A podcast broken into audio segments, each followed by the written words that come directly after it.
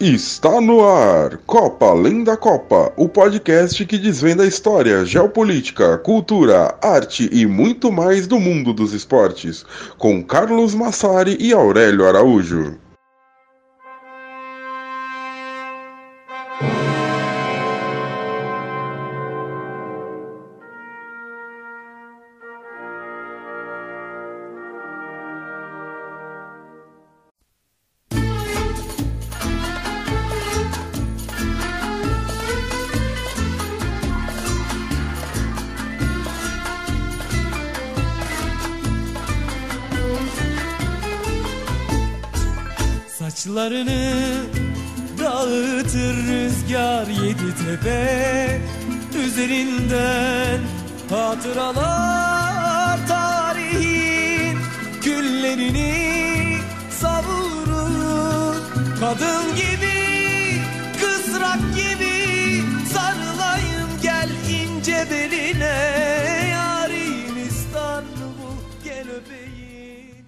Dia, boa tarde, boa noite para vocês que nos escutam. Chegamos com mais um episódio de Copa Além da Copa. Episódio de março de 2023, sendo lançado mais uma vez no último dia do mês. Um episódio sobre um tema que é muito pedido no nosso Twitter, nas nossas redes sociais: a rivalidade Galatasaray-Fenerbahçe na Turquia, uma das maiores rivalidades do futebol mundial e também do esporte em geral, né? Tem outras modalidades também. Finalmente esse tema ganhou a nossa votação e com isso chegamos com esse episódio que traz muitas curiosidades, muitos detalhes, muita história da Turquia e do futebol turco. Eu sou Carlos Massari e comigo Aurélio Araújo. Fala Carlos, tudo certo? Pois é, estamos aqui, chegamos no futebol turco, né? A gente já falou um pouco de futebol turco, mas acho que não, não no nível que pretendemos falar nesse, nesse episódio, né? Mas, mas bem legal, né? Querendo ou não, é uma, uma rivalidade muito, muito grande, né? histórica, enfim. E, e quase também não tem como falar sobre esses dois rivais sem também não mencionar, pelo menos um pouquinho, o Besiktas, né? Que alguns, acho que, não sei se a pronúncia turca mais, mais correta seria Bejiktas, mas enfim. Eu falo Besiktas porque, enfim, né? Aliás, nesse episódio vamos ter muitas pronúncias de turco, então temos que já, desde, desde já, pedir desculpa, né? Porque realmente não é a nossa, nossa língua mais, né, mais conhecida. De qualquer forma, uh, sempre bom lembrar antes da gente começar o episódio que o Copa Além da Copa ele sobrevive é, como sua, sua, principal fonte de, de renda, né, é um financiamento coletivo, qual você, se ainda não faz parte, pode fazer no site Apoia-se, né, apoia.se barra Copa Além da Copa. É, você pode apoiar com apenas R$ reais por mês, com 15 você começa já a ter acesso aos nossos materiais exclusivos. Com 30 você já é, participa de sorteios mensais. Então, assim, se você gosta, né? Sempre aquele convite, se você gosta, você tem condição né, de ajudar, ou, ou de repente só com 5 reais já faz uma grande diferença é, para nós, né? A gente, enfim, querendo ou não, tá cada vez mais atribulado, mais corrido aí o dia a dia. Então, é aquela moral que você faz com a gente, né? Acho que é isso, Carlos. Uh, aquele, aquela velha história, né? Sempre volta a bola para você, não só para introduzir aí o programa, mas também para ver se eu não esqueci de nada, né? É isso, Aurélio. Bola para frente aqui, que acredito que você não esqueceu de nada. Então vamos apresentar a nossa música de abertura do programa. Você começou o nosso programa escutando Istambul, Sucesso nas paradas turcas de 1933, cantada por Levent Yüksel.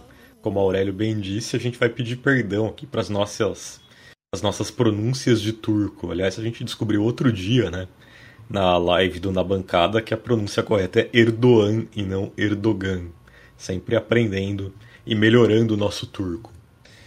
A composição é assinada por Sezen Aksu e Fair Atakoglu e a música acabou se tornando uma das mais famosas canções sobre a cidade.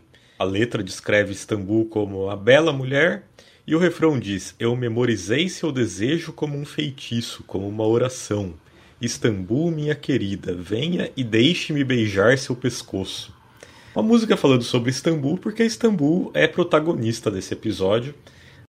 Afinal, é onde estão esses clubes que são os clubes tema do episódio.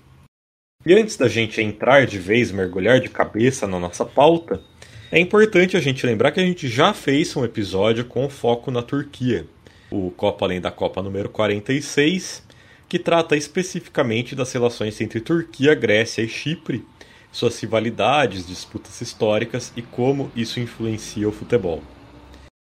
Naquele episódio a gente deu uma pincelada na história do futebol na Turquia, mas a gente não entrou em grandes detalhes sobre os principais clubes do país. A gente falou só um pouquinho sobre o Galatasaray, sobre o Fenerbahçe, sobre o processo de popularização do futebol no então Império Otomano. Então, se você quer conhecer mais sobre o futebol nesse eixo Turquia, Grécia e Chipre, as rivalidades mais entre os países, ouça o Copa Além da Copa número 46, disponível aí nos seus tocadores de podcast favoritos. O clássico entre Galatasaray e Fenerbahçe é chamado de Derby Intercontinental, e isso, claro, tem a ver com a posição de cada clube em Istambul. No início do século XXI, descobriu-se por meio da arqueologia que humanos habitavam o que hoje é a cidade de Istambul desde o período neolítico. Ou seja, já havia ocupação humana na região desde pelo menos 6700 a.C. Antes disso, o que a historiografia em geral aceitava como início da história da cidade, começa com a fundação de Bizâncio, feita por gregos em 600 a.C. O nome Bizâncio pode ter origem Trácia ou Ilíria, o que significaria que foram esses povos e não os gregos que fundaram a cidade. Mas de qualquer forma, essa questão não está pacificada entre os historiadores.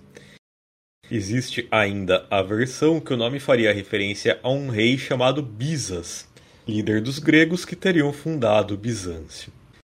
É, mas essa colonização grega, Aurélio, aconteceu do lado europeu do Estreito de Bósforo, e é importante, como sempre, a gente falar aí para os nossos ouvintes olharem o mapa. É, eu não sei se o pessoal vai ficar irritado um dia com esse lance de olhar o mapa, né? Porque é um podcast, afinal.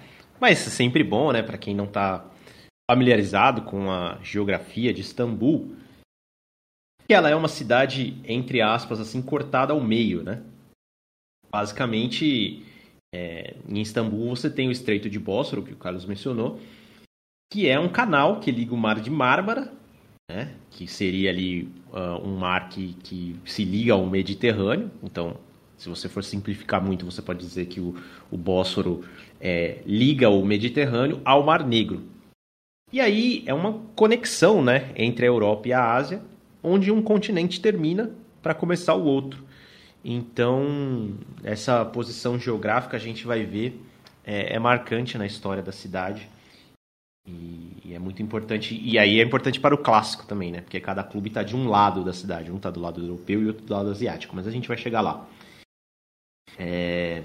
No ano de 196 depois de Cristo, a cidade ficou ali do lado errado em uma disputa entre aspirantes ao cargo, né? Ao, ao a ser imperador romano, e ela foi cercada e destruída por Roma. Isso já, já demos um salto aqui no tempo, já estamos em 196 depois de Cristo.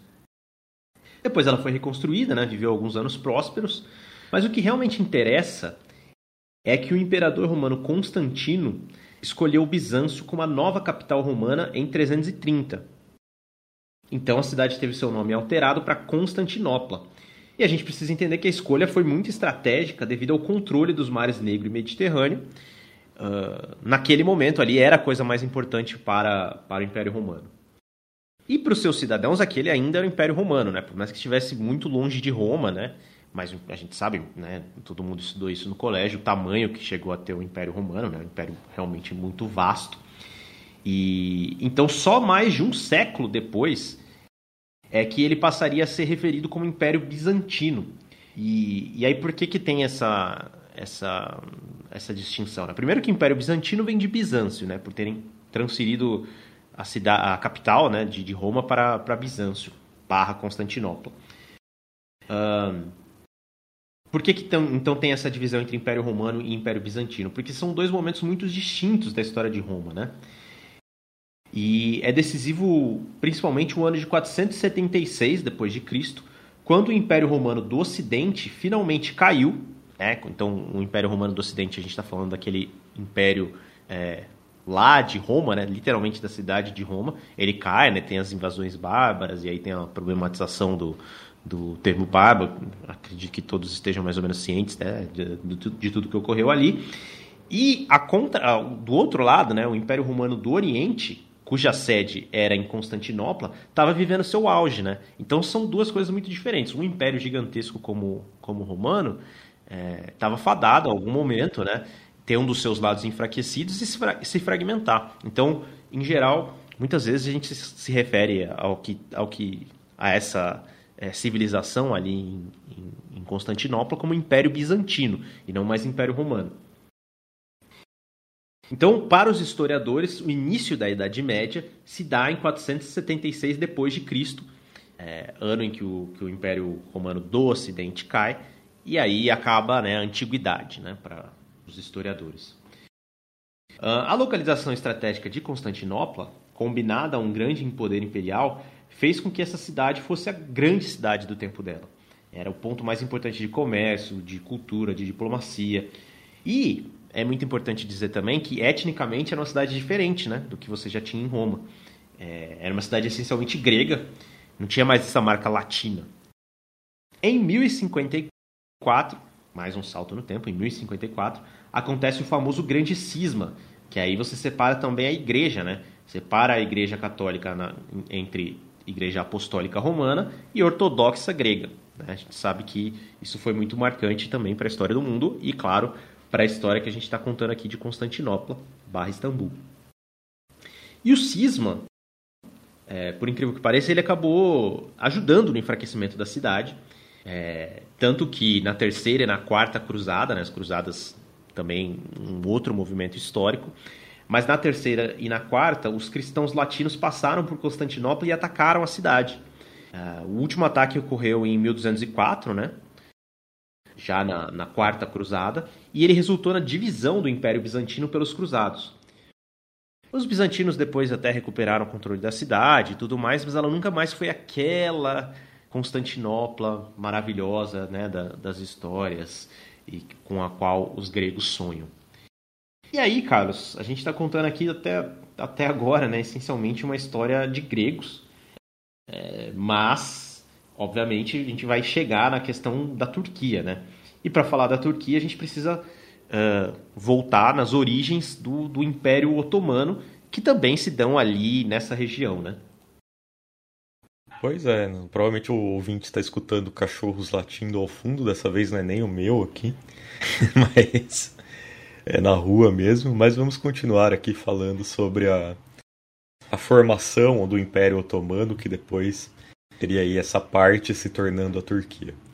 A partir do século XI, pequenos principados, que eram chamados de beyliks, começaram a se estabelecer na região da Anatólia, que é uma península que fica do outro lado do Estreito de Bósforo, às vezes também chamada de Ásia Menor.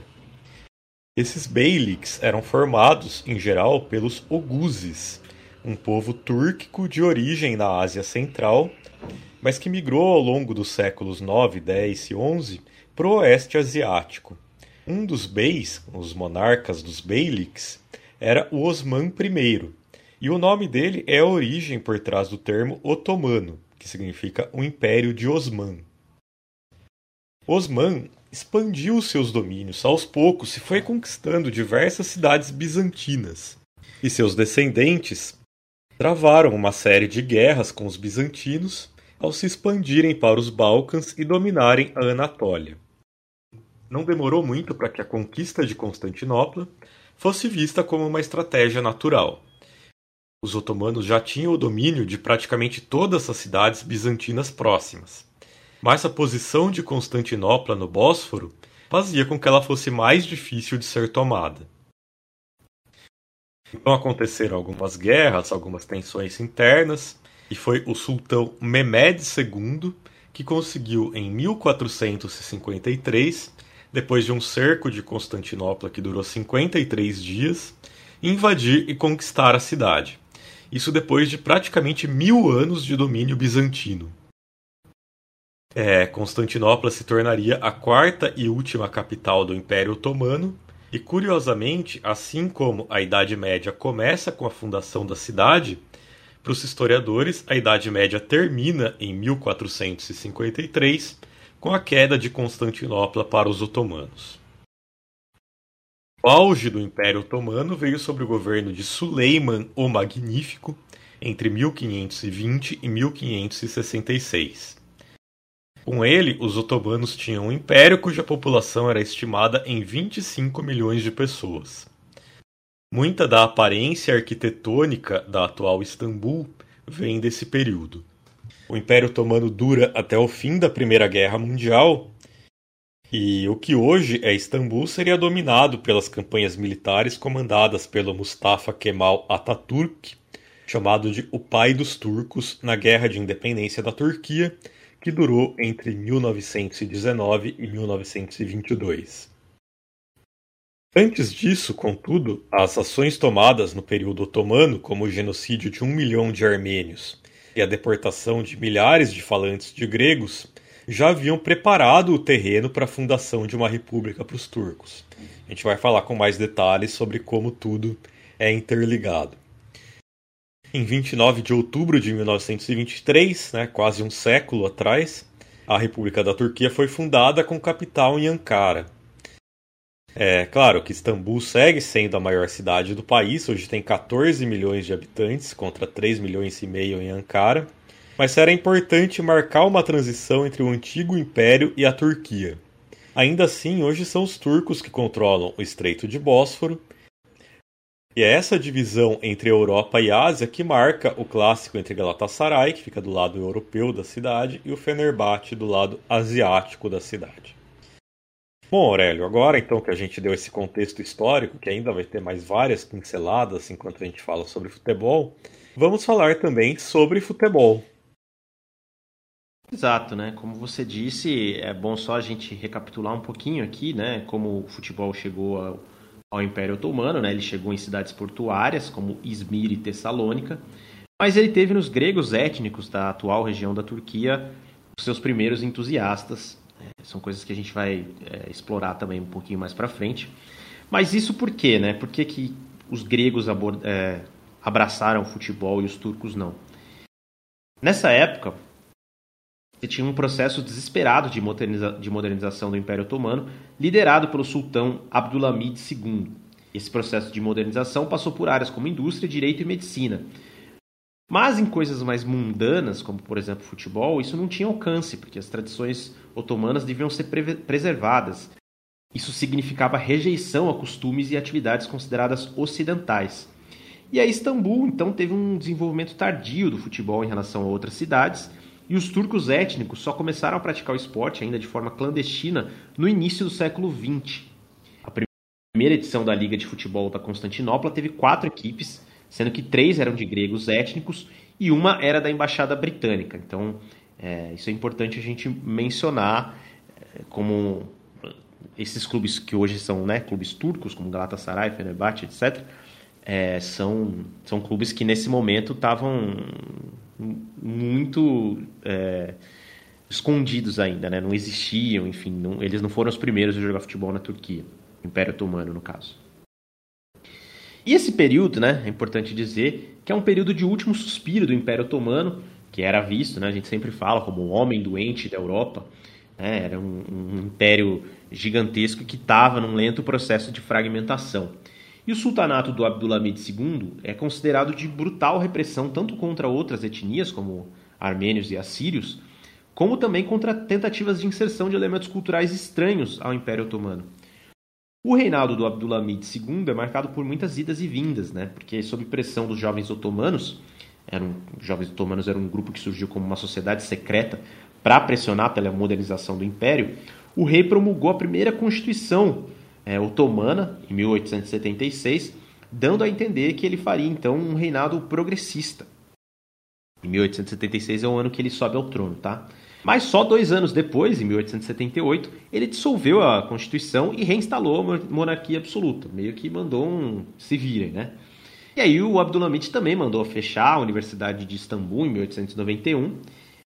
É, reabriu quase 10 anos depois, em 1900, com diversos cursos já alinhados às práticas ocidentais.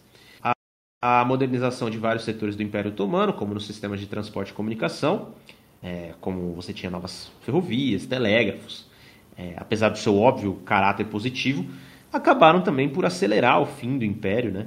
já que é, acabou, o Império acabou se endividando em relação às demais potências, é, e, e aí essa dívida explodiu de vez.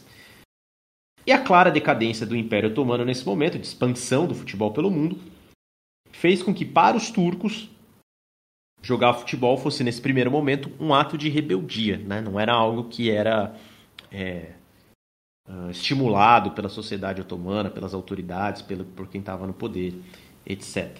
Uh, e quem foram então os primeiros turcos étnicos a jogarem futebol, Carlos? Pode falar pra gente?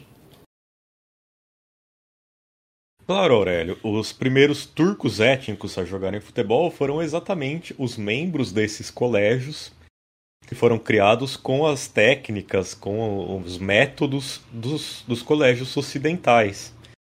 Porque neles, né, você tinha contatos com as novas tradições que chegavam do Ocidente, incluindo o futebol. Porém, era proibido a esses jovens que jogavam futebol nos turcos que, que jogavam futebol nos colégios, continuar no futebol. É, em 1900, por exemplo, um grupo de alunos do Izmir American College, em Izmir, foi suspenso pela prática. Foi nessa época também, em 1900, que surgiu o Black Stokings, o primeiro time formado por turcos a jogar uma partida de futebol. É, esse time foi criado pelo filho de um almirante e foi formado por ele junto com outros membros da Academia Naval Otomana. O Black Stokens recebeu esse nome para passar por mais uma equipe inglesa, com o nome inglês, quem sabe não acreditassem que era mais um time de ingleses. Em 1901, enfim, ele entrou em campo pela primeira e única vez e perdeu por 5 a 1 para uma equipe formada por gregos étnicos e a maior parte dos jogadores daí do Black Stokens foi presa depois dessa partida. A próxima tentativa de efetivamente organizar o futebol entre turcos étnicos também partiu de um grupo abastado, com capacidade de desafiar as autoridades. Foi em 1905 quando os alunos da Galatasaray High School montaram a sua equipe. Uma pequena recapitulação aqui. A Galatasaray High School é a mais antiga instituição de ensino do seu nível da Turquia. Ela foi fundada em 1481 e é a segunda instituição de ensino de qualquer nível mais antiga da Turquia, ficando atrás só da Universidade de Istambul, que foi criada em 1453. A Galatasaray High School é uma instituição extremamente seletiva e nessa época ela era destinada exclusivamente à elite. Em 1868, ou seja, uns 30 anos, 35 anos antes da, da formação do futebol na, na Galatasaray High School, essa entidade ela passou por um período de enorme modernização. O sultão Abdulaziz, que foi o primeiro líder otomano que viajou por toda a Europa, ele ficou muito impressionado com o sistema de ensino francês e decidiu que tinha que aplicar esse sistema de ensino à instituição mais prestigiosa do seu império. Então, o copiou para Galatasaray High School um modelo de ensino dos liceus franceses, importou professores de toda a Europa e estabeleceu o francês como idioma oficial das aulas. Essa escola também deixou de ser exclusiva para muçulmanos passando a receber alunos de vários cantos do império, especialmente muitos búlgaros. Entre as principais características da reforma da Galatasaray High School, a gente destaca o secularismo e a ocidentalização. Como consequência, os alunos passaram a conhecer conceitos como de esportes coletivos. Havia aulas dedicadas a tais esportes e os alunos eram encorajados e os alunos eram encorajados a praticá-los. O time formado na Galatasaray High School inicialmente evitou usar um nome para não ter o mesmo fim que o Black Stokens, mas logo passou a ser conhecido como Gentlemen of Galatasaray. Em 1905, os Gentlemen of Galatasaray se juntaram à Liga de Constantinopla, sendo o primeiro time de origem turca a oficialmente fazê-lo. Agora, é importante a gente dizer que os alunos da Galatasaray High School não fizeram isso num ato de rebeldia social ou em um ato político contra o Império. Não, eles começaram a jogar futebol e organizaram a sua equipe e praticaram o esporte. Era ali uma elite, uma elite muito alta do Império Otomano, e até por isso não sofreu nenhuma repressão do governo, porque era um time talvez ali da maior nata possível da sociedade otomana o colégio onde estudavam os futuros líderes da nação. Além disso, também era um momento que essa repressão paranoica do sultão Abdulhamid II já começava a cair, essa repressão principalmente aos costumes ocidentais. Perdia força e, para não bater de frente diretamente com essa elite, ele acabou fazendo vistas grossas ao Gentleman of Galatasaray. E pelo contrário, como a gente já vai contar, essa é uma história de forte crescimento do nacionalismo turco. E o Galatasaray High School é uma instituição onde esse nacionalismo floresce a partir das elites intelectuais. Formar times de futebol tem um aspecto de representar os turcos, enfrentar os gregos, ingleses e demais etnias em campeonatos, mostrar que os turcos poderiam ser superiores. Então a gente vai ouvir um canto bastante famoso da torcida do Galatasaray, um canto chamado Hayatin Analami, que se traduz como o sentido da vida. A letra fala: Você é meu amor de infância, você é meu primeiro amor. Ninguém, eu não amo ninguém tanto quanto eu te amo. Deixei tudo para trás pelo seu amor. O sentido da vida é o Galatasaray. Bastante romântico, então vamos sair escutar essa música na nossa parte musical o Aurélio já vem falar mais aí sobre as origens do nacionalismo turco.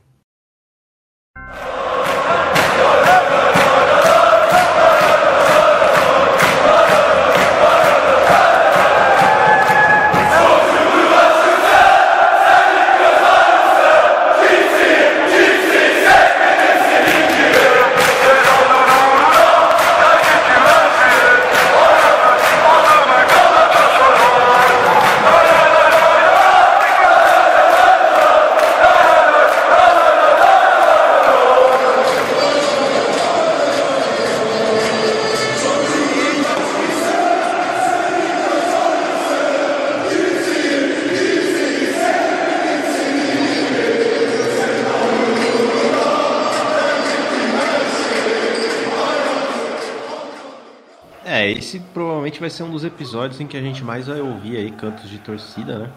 Porque é uma história que não se conta, né? Uma história de uma rivalidade dessa não se conta sem, sem ouvir o que, que, tem, o que tem a dizer as torcidas, né? Mas, retomando aqui, né? Uh, os turcos, eles tinham... Eles eram a etnia dominante dentro do Império Otomano. Tanto que, durante muito tempo, a gente se referia...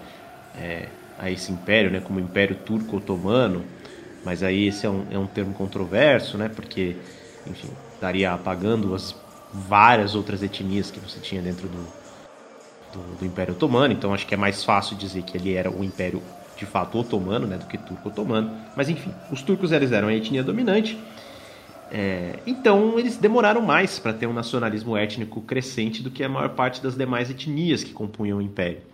No episódio passado a gente falou, por exemplo, sobre o nacionalismo árabe, né? E a importância dele é, dentro do processo né, da, do conflito entre Palestina e Israel. Também falamos do nacionalismo judaico, né? O sionismo, enfim. Agora, é... no caso dos turcos, né? O Estado otomano tentou, a princípio, vender duas ideias diferentes. Uma delas, o pan-otomanismo, que acabou fracassando de maneira retumbante ao final do século XIX, especialmente com as independências nos Balcãs e depois também o pan-islamismo, visando ao menos manter a união dos povos muçulmanos dentro do, do império ali, né? Você ter uma única nação para o, o, todos os muçulmanos, todos os povos muçulmanos. Para os turcos, claro, era muito mais interessante defender o pan-otomanismo, que afinal eles exerciam um papel de liderança dentro do império E com o fracasso desse pan-otomanismo, defender o pan-islamismo porque eles dominavam um único império estabelecido de maioria muçulmana e dominavam assim também a maior parte do mundo muçulmano, claro. Era uma espécie então de nacionalismo de dominação, mas visando os interesses próprios dos turcos, né? E o contrário de quem busca, é, de quem busca independência ou recuperação de territórios. E é exatamente a modernização proposta no final do século XIX que leva ao florescer de um nacionalismo turco ligado à defesa da cultura turca, o que é interligado com as elites estudando em colégios de modelo ocidental, como o Galatasaray que a gente acabou de mencionar. E um ponto chave era a manutenção do idioma.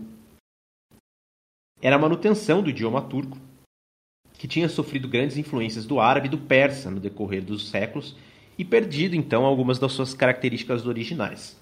É, um parêntese, né? A gente sempre fala aqui o quanto as línguas são importantes para definir um povo, né? Porque às vezes é, só características físicas não bastam, uh, ou, ou, outros símbolos. Então a língua costuma ser um, né, um, um, elemento muito importante para os nacionalistas.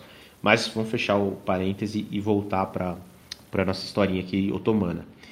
Uh, com o declínio evidente do Império Otomano, como a gente já mencionou, o homem doente da Europa, e a clareza cada vez maior que ele estava com os dias contados, o nacionalismo turco passou a se basear tanto na defesa dos valores, cultura e idioma turcos, como também na posição dos turcos como líderes do Oriente. E aí, em 1911, o Ali Kanip escreveu: Os circassianos, curdos, albaneses e outros de sangue misturado sabem que só a turquificação pode resgatar as nações orientais do despotismo e da exploração pelo Ocidente. Então, o nacionalismo turco cresce né, de acordo com a necessidade dos turcos de manutenção de um status de etnia dominante dentro daquela região, e de certa forma é possível traçar também um paralelo com o futebol e a defesa de uma equipe turca jogando em Istambul contra gregos e ingleses. É... Então, já temos aqui estabelecido mais ou menos como qual o papel do nacionalismo turco dentro dessa, dessa, desse panorama. E aí eu volto para o Carlos para perguntar, então, já que a gente já falou da origem do Galatasaray, como que surgiu o rival, né, o outro lado desse clássico, que seria o Fenerbahçe. Fala aí, Carlos. Pois é, Aurélio. O Fenerbahçe surge dois anos depois do Gentleman of Galatasaray, no bairro de Kadikoy.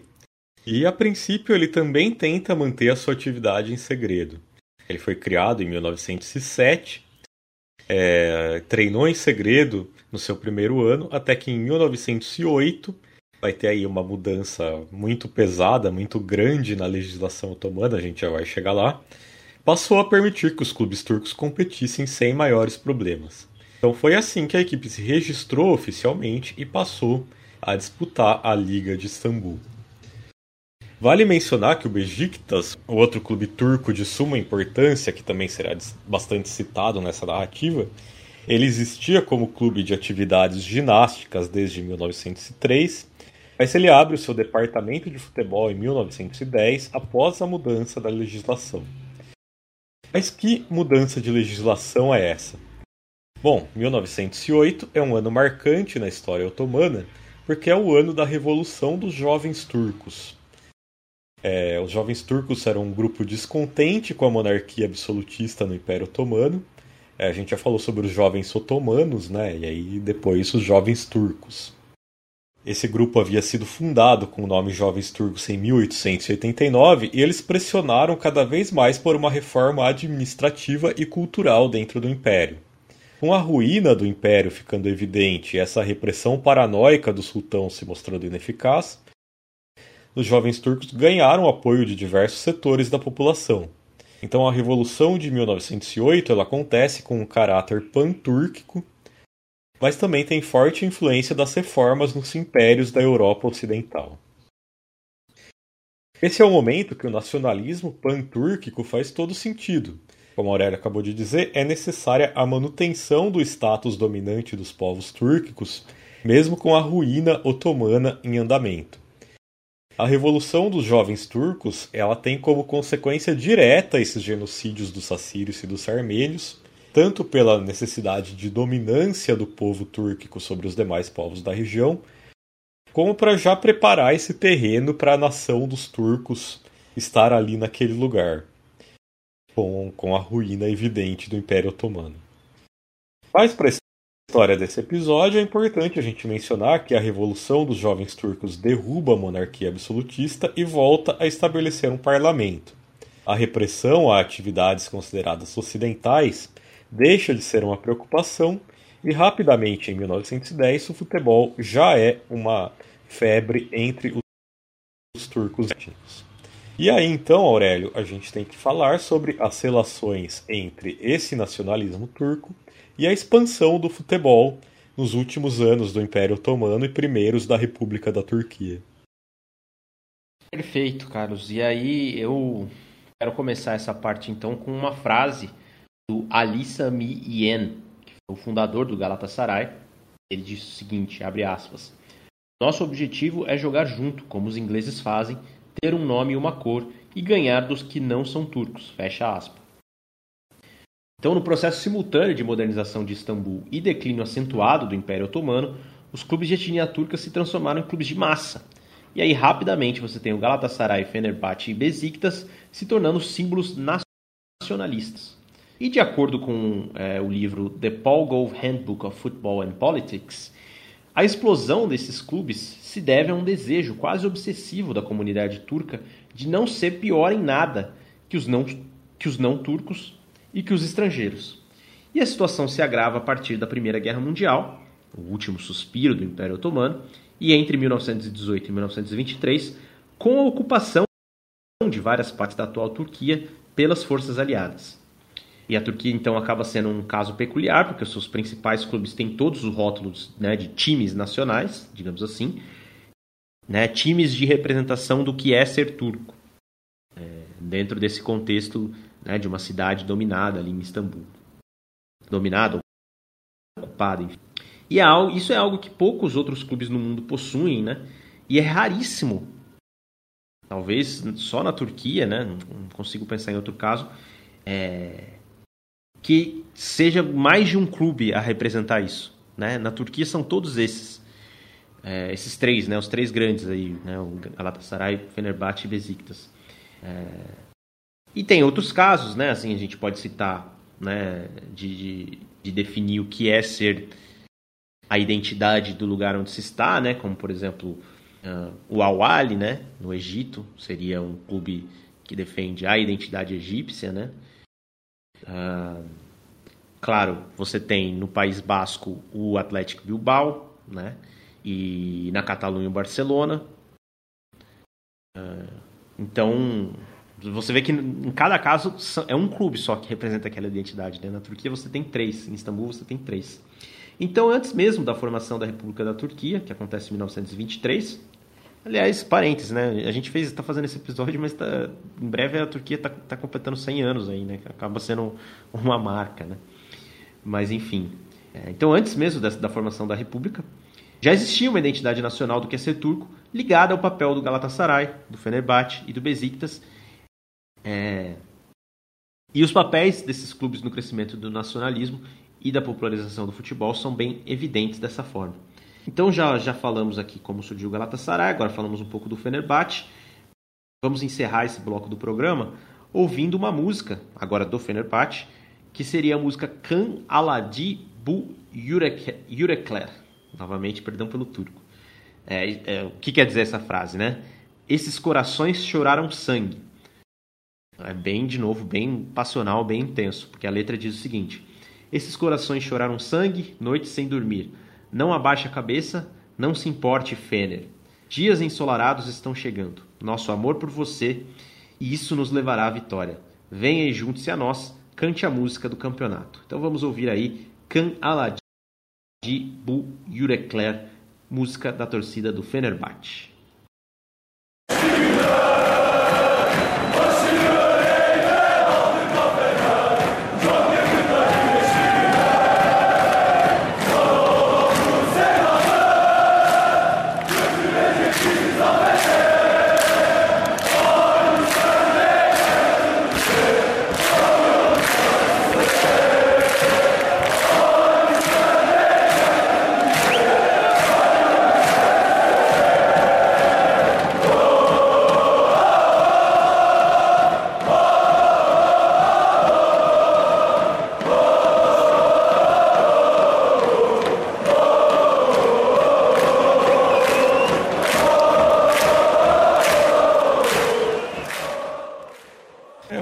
Mesma forma que é muito raro, como você mencionou, que existam clubes nacionais, mais de um clube nacional em um país, é muito difícil que existam rivalidades que são rivalidades fortes, rivalidades dessas que sempre aparecem na lista de maiores do mundo, e não são motivadas por, por exemplo, é, os clubes representarem diferentes setores da sociedade, diferentes religiões ou diferentes classes sociais.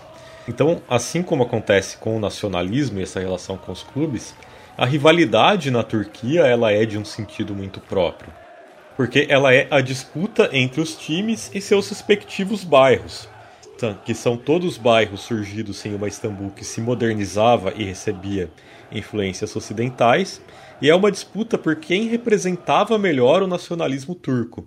Qual desses clubes tinha a melhor essência do que é ser turco? Qual desses bairros tinha a melhor essência do que é ser turco? Então, um conceito muito interessante que acontece é a projeção dos bairros de origem dos grandes clubes de Istambul para o próprio imaginário por para o próprio imaginário popular de toda a Turquia. Em um primeiro momento, ser do bairro era um componente fundamental da rivalidade e do pertencimento a cada um dos clubes. Mas com o futebol cada vez mais popular e espalhado por toda a República da Turquia, né, então já estabelecida, esse ser do bairro ganha um tom diferente. Ele passa a ser, por assim dizer, um pertencimento à distância.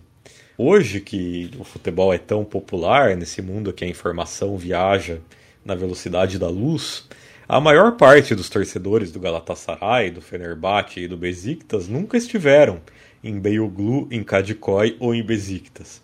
Mas eles se pertencem a esses lugares, eles sentem que pertencem a esses lugares. Então a tradição ligada aos bairros de Istambul ela é tão grande que os torcedores fazem a caminhada pelos seus respectivos bairros antes de chegarem ao estádio. No caso do Galatasaray, né, o estádio não está localizado em Beyoğlu, ele está mais ao norte. A caminhada dos torcedores sai de Beyoğlu. E no momento que todos, que os três times usavam o mesmo estádio, cada um fazia a caminhada saindo do seu bairro. É, com o nacionalismo turco alcançando seu momento mais crítico e importante durante a ocupação no fim da Primeira Guerra Mundial, o sentimento dos clubes de que era necessário defender os turcos dentro de campo contra os estrangeiros ficou maior do que nunca.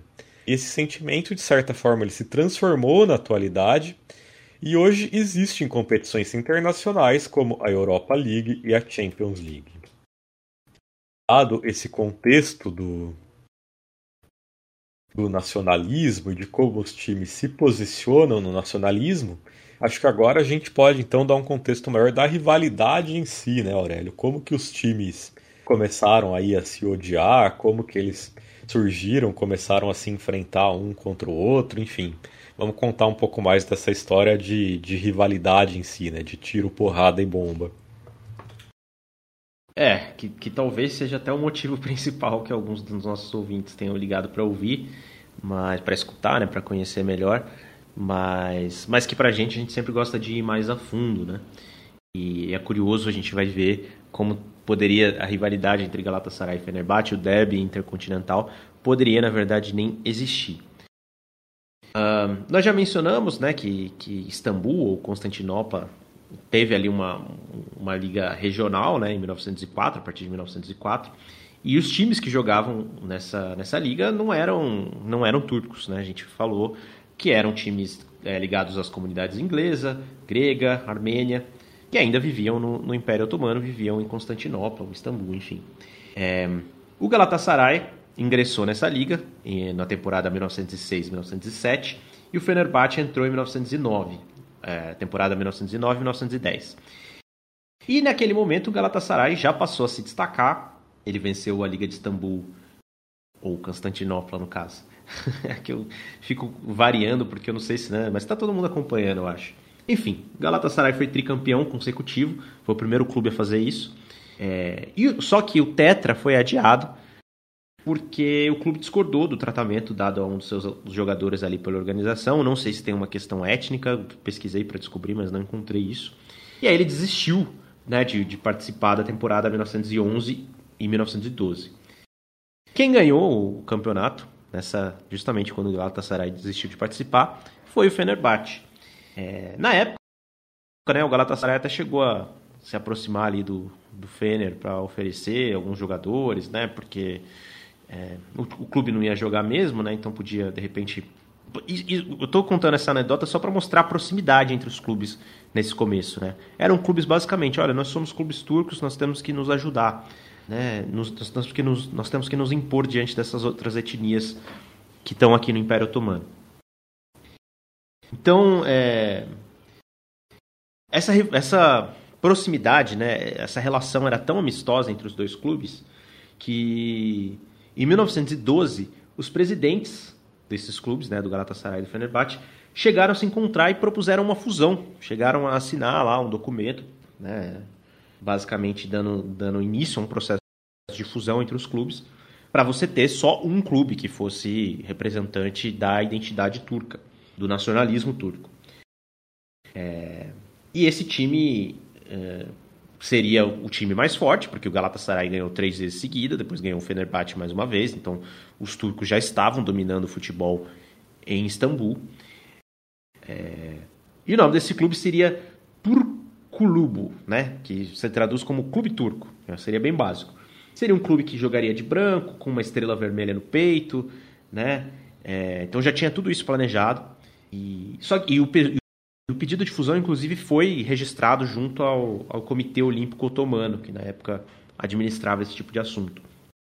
Mas a fusão não foi em frente, porque, é, assim como a Liga também foi interrompida, por causa do quando estourou a Primeira Guerra dos Balcãs. É, foi uma guerra travada entre 1912 e 1913, é uma das guerras que a gente vê ali como uh, precursora da Primeira Guerra Mundial. E foi uma guerra entre os otomanos e a Bulgária, a Sérvia, a Grécia e Montenegro, todos eles países que tinham é, recém-conquistado sua, sua independência com relação ao Império Otomano, e eles estavam ali basicamente lutando por mais território, aonde as suas populações étnicas ainda viviam sob o domínio otomano. E quando a Liga foi retomada, os clubes se dividiram e você teve é, duas ligas na temporada 1914 e 1915. Uma foi vencida pelo Galatasaray, justamente, e a outra pelo Fenerbahçe. Então isso já mostra ali que é, os clubes nacionalistas e étnicos turcos continuavam dominando o futebol local. E tem até uma história controversa que, apesar dos dois clubes se considerarem campeões de Istambul no, na temporada 14-15, 1914 1915, é, você tem fontes que dizem que eles chegaram a jogar entre eles para decidir quem seria o grande campeão, né, unificar os, o título da, das duas ligas, e o Fenerbahçe ficou com essa, com essa taça, né? Mas, obviamente, o pessoal do Galatasaray não gosta muito de relembrar essa história, enfim, contesta os fatos. Né? E, enfim, o Galatasaray não, não deixou de se considerar campeão de Istambul na temporada 1914-15. Mas, é, então essa relação, você vê que ela é bem amistosa nesse começo, mas tem uma virada de chave, né? Que ocorre num clássico em 1934, ou seja, por volta de 20 anos depois, né, já no período entre guerras. É, até então as, as, equipes eram consideradas amigas, de novo, são identidades, né, clubes que é, defendiam esse nacionalismo turco, mas qualquer amizade foi para o espaço nesse dia. Né? Sexta-feira, 23 de fevereiro de 1934, você tem uma grande batalha campal entre Fenerbahçe e Galatasaray, por volta ali dos 15 minutos do segundo tempo. É, era um jogo válido justamente pela Liga de Futebol de Istambul e o jogo ocorreu no estádio, ocorria né, na época, no estádio Taksim, né, o primeiro estádio da história da Turquia. Nessa época você já tinha a República da Turquia e tudo mais, né, já estava completando ali 10 anos, 11 anos na verdade. E antes da, da confusão, da batalha campal começar, é, o jogo já vinha sendo interrompido várias vezes por causa de faltas mais duras. E aí não demorou muito até para que a briga se espalhasse também entre os torcedores, algo muito incomum para a época, né? embora hoje a gente saiba que é um clássico né, de, de muita intensidade e violência, né, basicamente. E aí o jogo foi interrompido às pressas.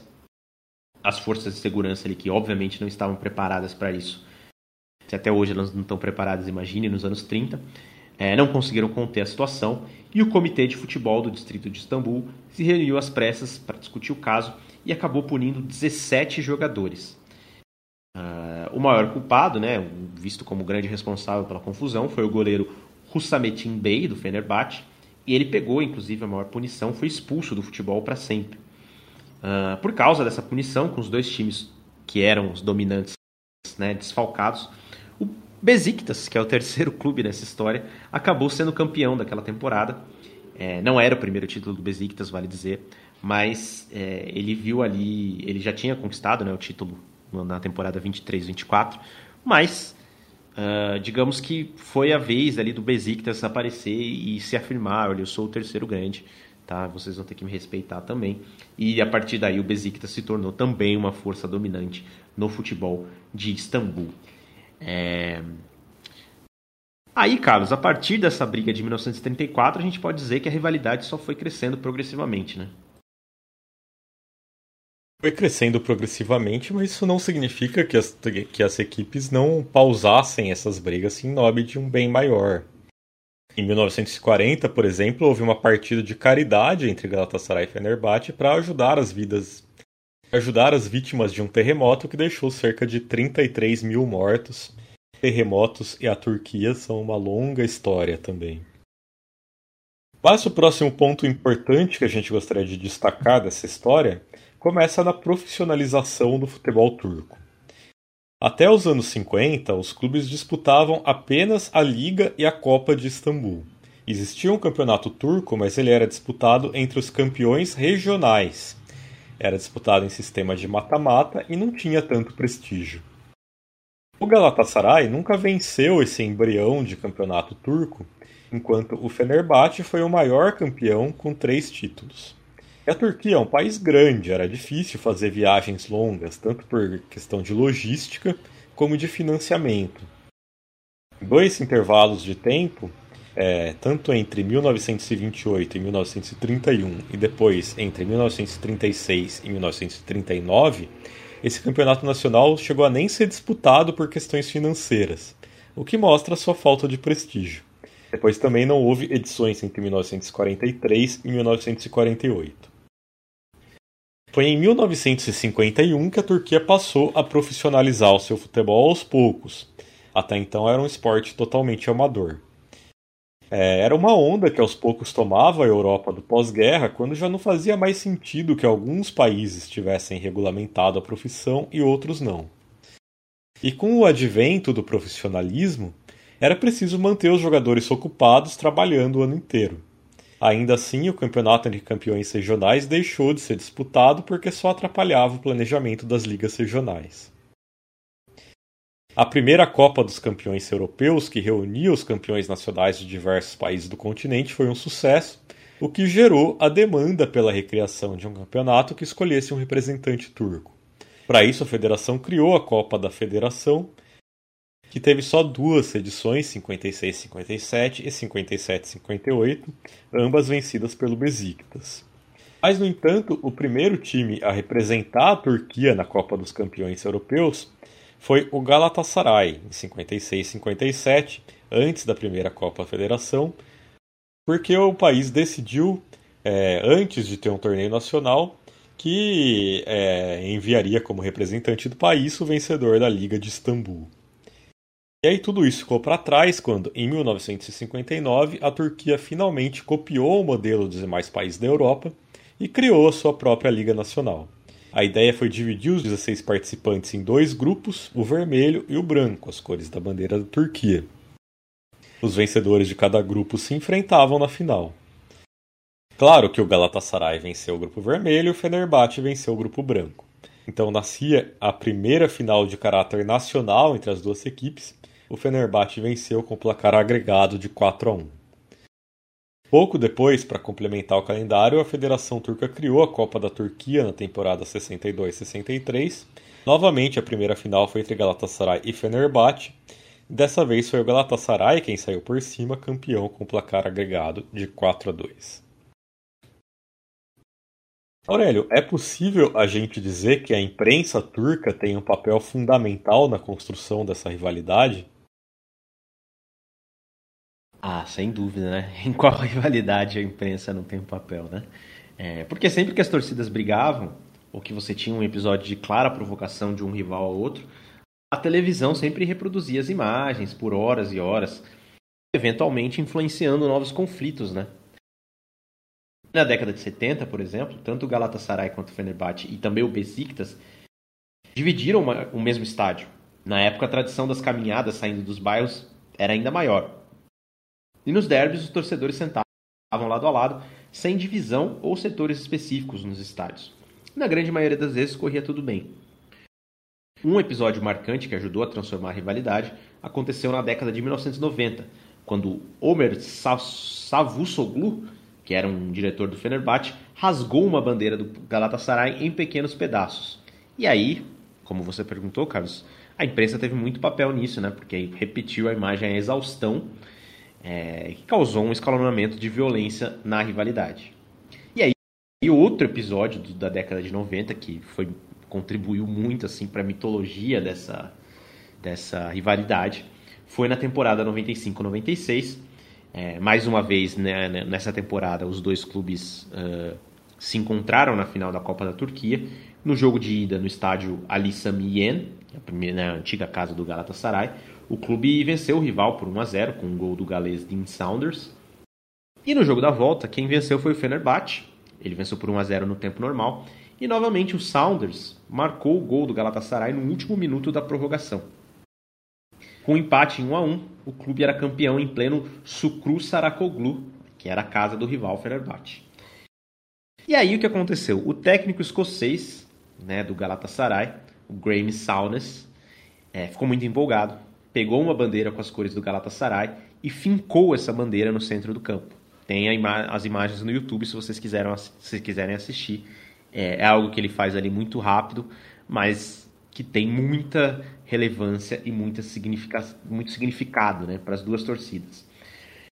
Obviamente, né, você quando você vê um rival chegar e cravar uma bandeira no centro do seu campo, você qual que é o recado que ele está passando, né? Ele ainda mais ele acabou de ser campeão no seu estádio.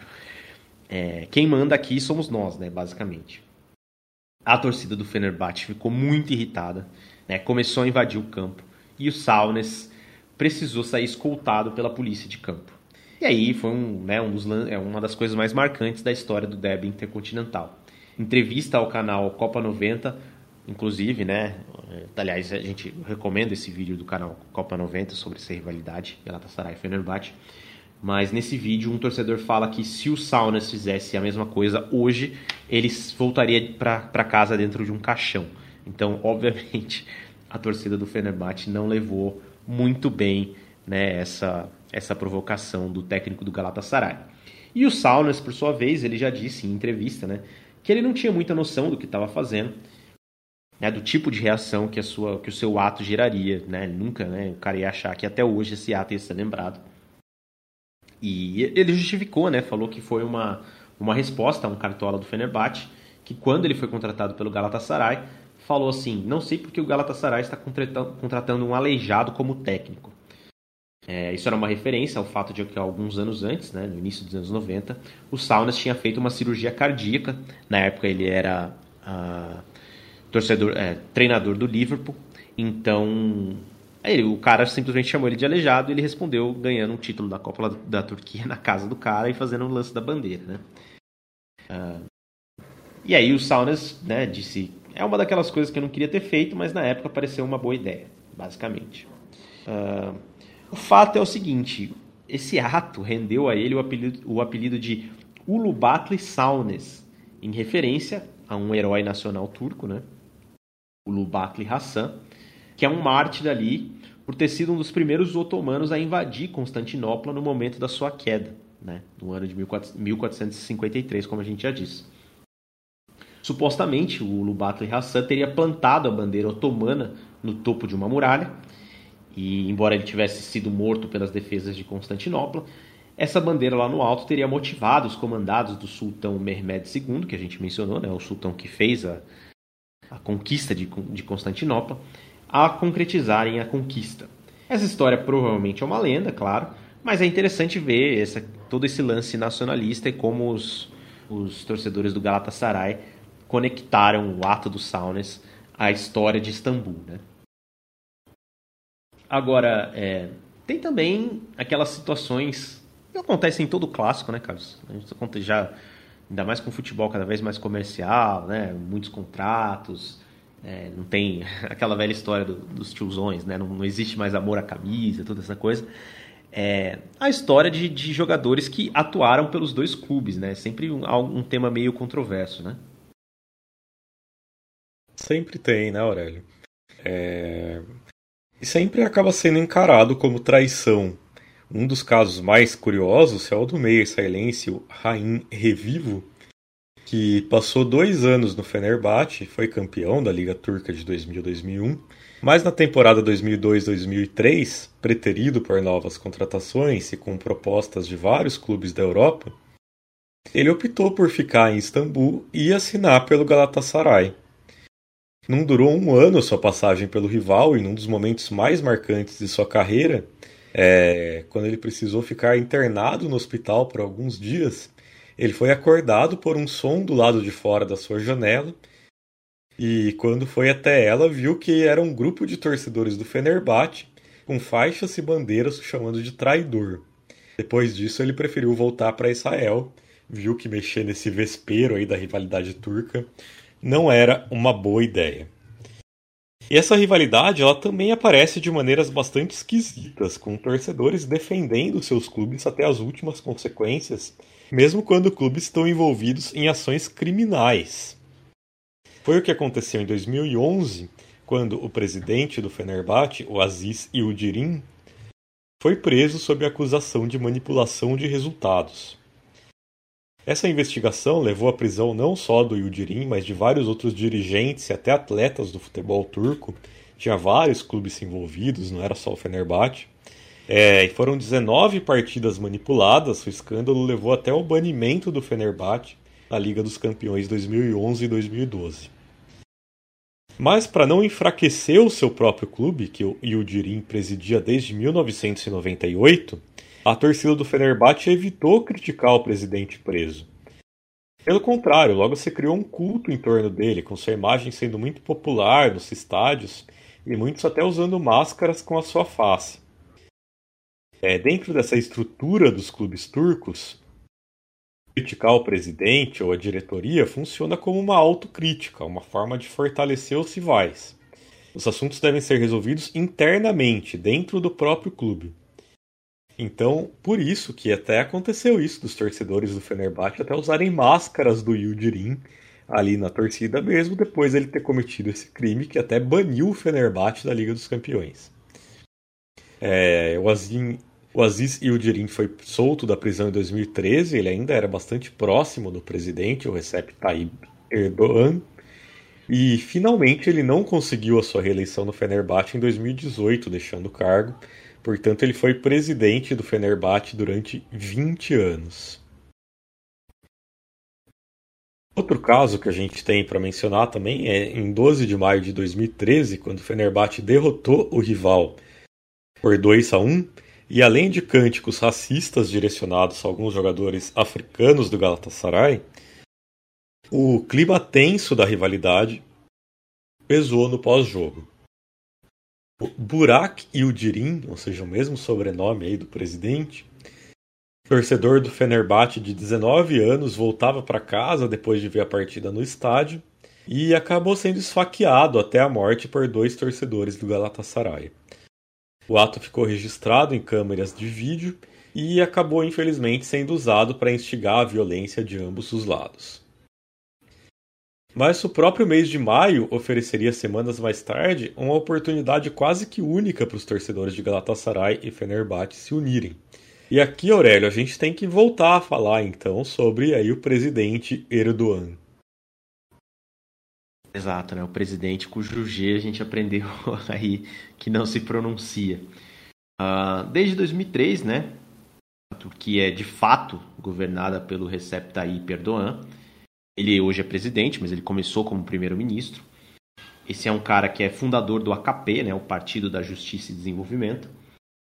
E ele vem basicamente erodindo a democracia turca ao longo desses últimos 20 anos com vários atos apontados como autoritários, corruptos, concentradores de poder, perseguidores da, da oposição e censuradores.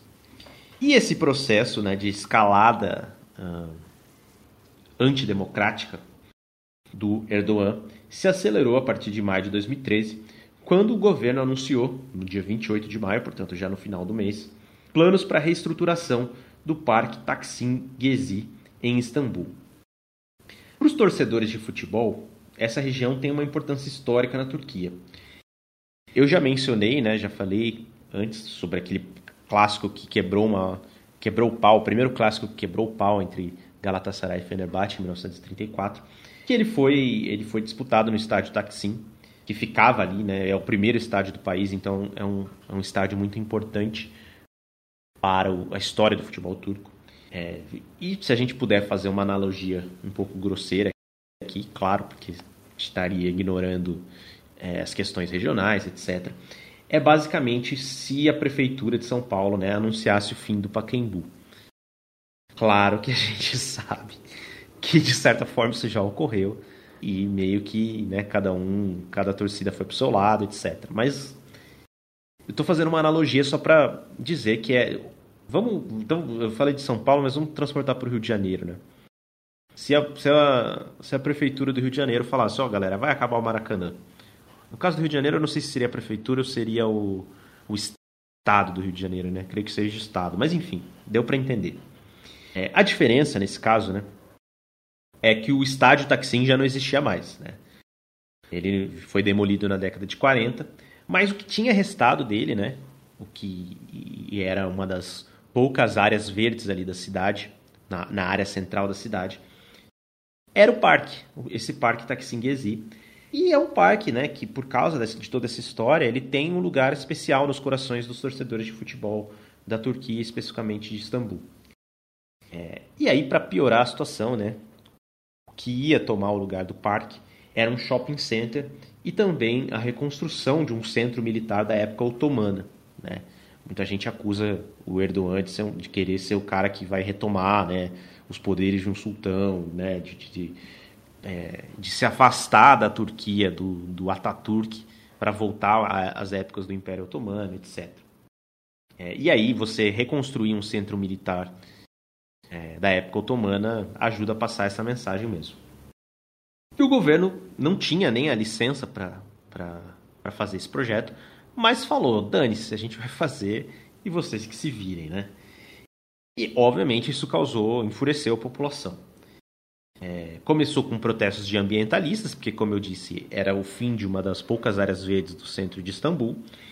Mas os torcedores também de Fenerbahçe, de Galatasaray e também do Besiktas estiveram entre os que mais tomaram a frente dos protestos nessa região, o que acabou culminando numa forte repressão policial e até por isso eles se envolveram ainda mais, porque eles já estão acostumados né, a serem reprimidos pela polícia é, toda vez que tem clássico, ao longo dos anos, né, por causa da confusão e da violência, enfim. Em pouco tempo, né, é, ficou bastante claro que esse não era um protesto só contra o plano de urbanização do governo para o parque, mas era também um estopim de uma população, dez anos depois que o Erdogan tinha chegado ao poder, é, que estava insatisfeita, né? que estava vendo ele avançar cada vez mais é, no autoritarismo. É, e o Erdogan, inclusive, depois desses protestos, chegou a sofrer uma tentativa de golpe em 2016. É, e aí, quando você tenta dar um golpe e não consegue, né, o, o autocrata volta mais forte do que nunca. Mas, enfim, esse é outro assunto. E essa frente de torcedores, então, que se formou né, entre Galatasaray, Fenerbahçe e Besiktas, é, ganhou a alcunha de Istanbul United. A torcida, até que talvez a gente pode dizer que mais se destacou nos protestos do Parque Gezi, foi até a do Besiktas, porque o Besiktas ele é uma torcida ali que ele tem um grupo de ultras bem ligados assim com a esquerda, né, com, com anarquistas inclusive. Mas Galatasaray e Fenerbahçe, né, seus ultras também estavam ali na linha de frente, é, ajudando a protestar e tomando porrada da polícia, basicamente. Uh, Estima-se né, que 8 mil pessoas ficaram feridas nos enfrentamentos com a polícia. É, houve 11 mortes e mais de 3 mil pessoas foram presas. Depois muitas foram absolvidas tal, né? Mas, mas você teve 3 mil prisões, né? Não é pouca coisa. A crise se estendeu até agosto de 2013 E aí o governo finalmente voltou atrás nos planos de destruição do parque.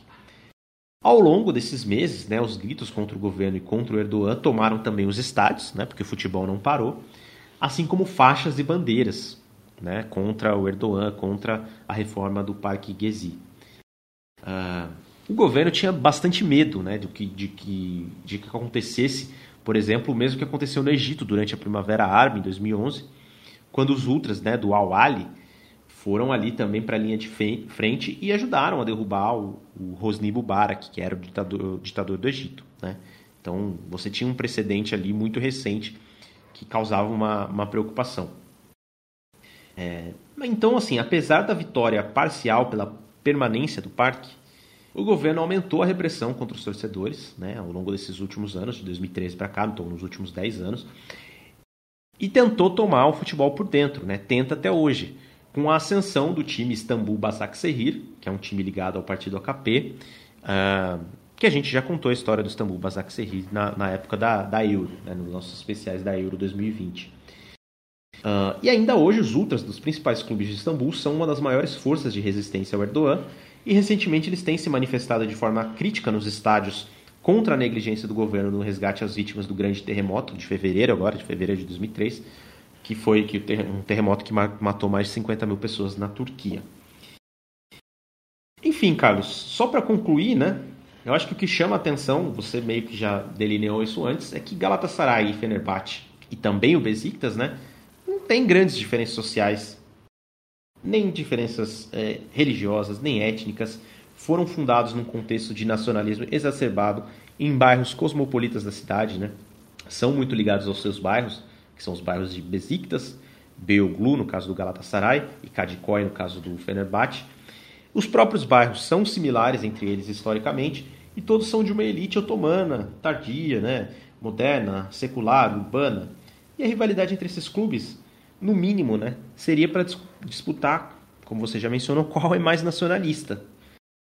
É, inclusive, eles disputam até hoje, entre eles, ali as torcidas contam, é, vantagem sobre serem o clube de coração do Mustafa Kemal Atatürk, né, o pai da, da Turquia moderna. É, eu, eu, já vi tanto torcedores do Fenerbahçe quanto do Besiktas garantindo que o Atatürk torcia para eles, mas aí é uma questão controversa na qual a gente não vai entrar. Mas só para concluir de vez, assim, o governo kemalista nem tinha interesse em futebol e valorizava mais prática esportiva como parte da formação educativa, como vários governos dessa época, né? A gente cansa de falar isso. Mas eu acho que é, sobre a rivalidade de Galatasaray e Fenerbahçe a gente fez um apanhado histórico aqui. Acho que estamos prestes a passar a régua então, né? É isso, Aurélio. Acho que a gente explicou bem essa rivalidade, por que ela é tão diferente das demais passamos por todos os principais pontos e é até engraçado que hoje, tantos e tantos anos depois, os times disputem para quem torcia o Ataturk. Realmente mostra qual é a, a questão central dessa rivalidade. A gente fica por aqui. A gente agradece mais uma vez imensamente a sua, a sua audiência. E a gente lembra para você seguir a gente no Twitter, arroba Copa Além da Copa, seguir a gente no Instagram, arroba Copa Além da Copa. Se você gostou do que você ouviu, apoie a nossa campanha de financiamento coletivo, vai lá em apoia.se barra Copa Além da Copa. Com cinco reais por mês você já colabora conosco, com 15 ou mais você começa a receber benefícios texto exclusivo todos os meses, sorteio de brindes para quem apoia com 30 reais ou mais. Vale muito a pena você apoiar o Copa Além da Copa. E também agora a gente tem as lives, toda terça-feira estamos nas lives do Na Bancada discutindo assuntos aí quentes, assuntos que aconteceram a cada semana. É, nessa última live, por exemplo, a gente falou de Armênia e Turquia, Turquia em pauta também o jogo pelas eliminatórias da Euro, a gente falou sobre a questão do Ramadã e a França lidando com, com o Ramadã de maneira bastante problemática. A gente falou sobre manipulação de resultados e apostas esportivas no Brasil. Muitos pontos aí que a gente tocou. Vá lá, assista a nossa live que está no YouTube, ou então ouça o podcast, também o podcast Na Bancada, que está disponível na Central 3. Dito tudo isso, É, agradeço a audiência, até a próxima. Aurélio, por favor, se despeça e apresente a nossa música de encerramento. Bom, pessoal, é isso. Acho que o Carlos já, já delineou aí, né? Nós esquecemos de mencionar no começo do programa, mas está aí. Estamos numa bancada agora também. É... E nos sigam aí nas redes sociais, né? Para saberem de todas as novidades.